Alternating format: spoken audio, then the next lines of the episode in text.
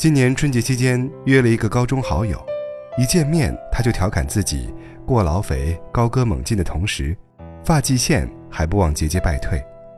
等他落座后，我俩开门见山地聊起他的工作。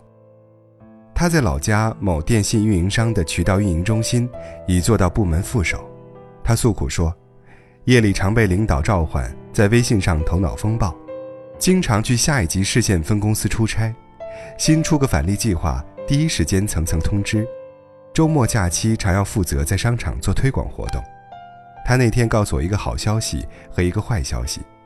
好消息是，去年下半年省公司有一个晋升名额，他们市公司的领导力荐他，这是对他功劳和苦劳的肯定，为他的职场跃升做足铺垫。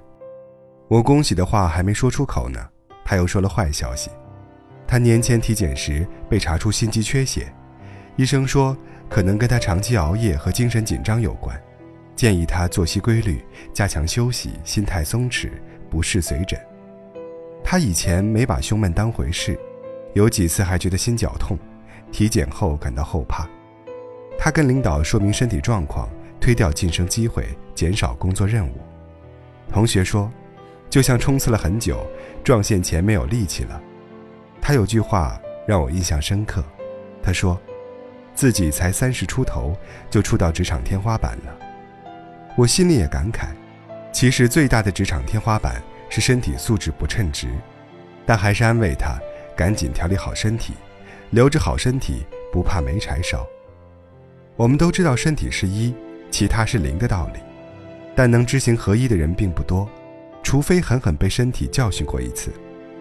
我有个学霸叔叔，高考发挥失常，录取到第二志愿。专业也被调剂过。他在北航读本科时学习刻苦，除了本专业称霸全年级、获得保研资格之外，还自学喜欢的专业，打算放弃保研的专业，报考喜欢专业的研究生。大四时他累出病来，回家休养了一个学期，没能去考心仪专业的研究生，用的是本专业的保研名额。我叔叔常年慢跑的习惯，就是养病期间培养出来的。后来他读研读博，在大学任教，都很注重学习和身体的平衡。我的一位女友曾是他们公司最年轻的女经理，后来主动辞去领导职务，原因是之前有一个时间紧、任务重的数据分析，她白加黑的核算几天后，眼睛突然看不清了，去医院检查治疗，后来慢慢恢复。她说，在自己眼睛只能看到影的那些天。他觉得眼睛最重要。眼睛复明后，他保持着一揽子的护眼好习惯。后来再也不敢用眼过度，每次见面都婆婆妈妈的提醒我爱眼护眼有多重要。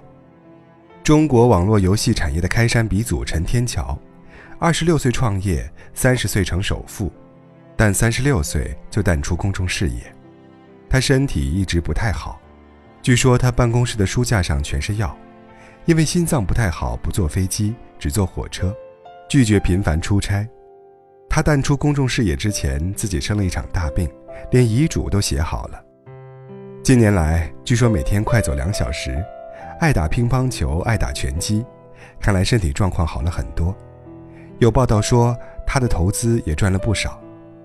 还有创新工厂 CEO 李开复，年轻时是一天才睡四个小时的工作永动机。当医生告诉他淋巴癌第四期，腹部有二十几个肿瘤，情况不乐观时，他的心情徘徊在否认、愤怒、讨价还价、沮丧和接受的情绪中。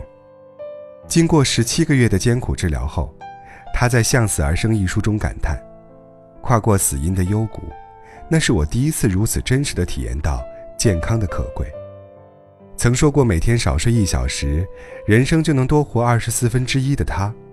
后来觉得不要和别人拼命，要比赛的话就比睡得更舒服。我的学霸叔叔，我的眼疾女友，还有知名人物陈天桥、李开复等很多人，曾经都是一股脑拼命奋斗，经过大病洗礼后才大彻大悟，加强健康理念，调整生活方式，慢慢做到生活事业两不误。有篇热文的标题是“玩命工作就是年轻人最好的活法”。我以自己的亲身经历来客串一下反方辩友。毕业那时，我工作特玩命，早起看业务书，弥补跨专业就业的差距；午休时间拿来研习论坛里的案例，加班加到差点赶不上末班车；夜里睡觉，担心接到工作电话；周末蹲坐在书城看职场书籍。每份付出有收获，也有代价。正当我觉得一切大有所为时，身体突然泼我一盆冷水。我至今记得自己咳血时的慌张。看病时的不安，真没有什么比独在异地看病更让人怀疑人生的了。后来果断辞职，回老家养了半年，等饮食、作息、锻炼和心情这四大护法修够学分后，才召唤出我的免疫力和抵抗力，让我有心有力的去做想做的工作。木心说过，健康是一种麻木，当我们身体无病无恙时。很容易陷入一种麻木状态中，把精力集中在当前的优先项，比如工作、学习、玩乐或者变美。但身体其实是一位假睡的考官，平时由着你屡屡违规，他当时懒得管，后来直接通知你已挂科。在我看来，鼓励年轻人努力工作无可厚非，但不需上升到玩命的高度，命。哪能是我们想玩就玩、想拼就拼的？多丽丝莱辛说过：“我们浪费自己的健康去赢得个人财富，后来又浪费自己的财富去重建自身健康。更惨的是，有时候这个过程不可逆，太多疾病，有钱也治不好。所以说，你努力归努力，也要保重健康，这才是年轻人最好的活法。”身体不好实在是太遭罪了。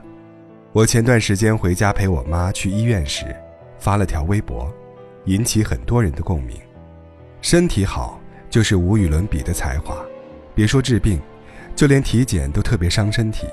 做造影要灌肠进食进水，B 超要憋尿憋到膀胱炸裂，抽血抽到头晕眼花，PET CT 又贵又难约，CT 要插针拔针，喝水喝到吐。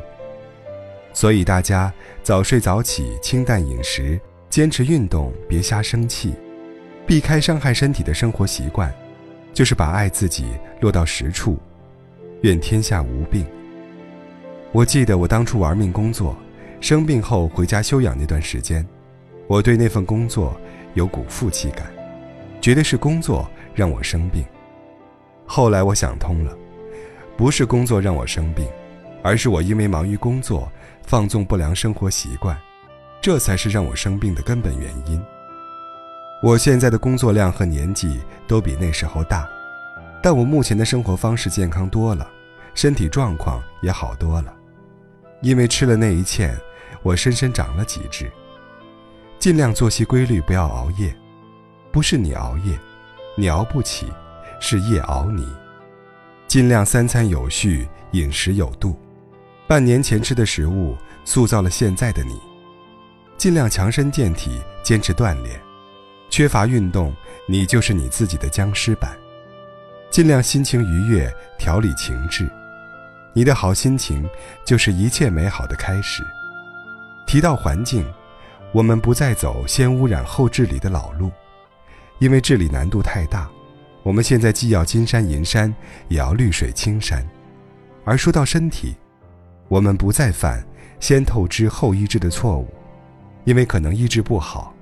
我们现在要贪心争取工作身体两不误。对于身体健康，临时抱不到佛脚，只能靠平时稳扎稳打。愿你努力之余，注意身体，从今做起。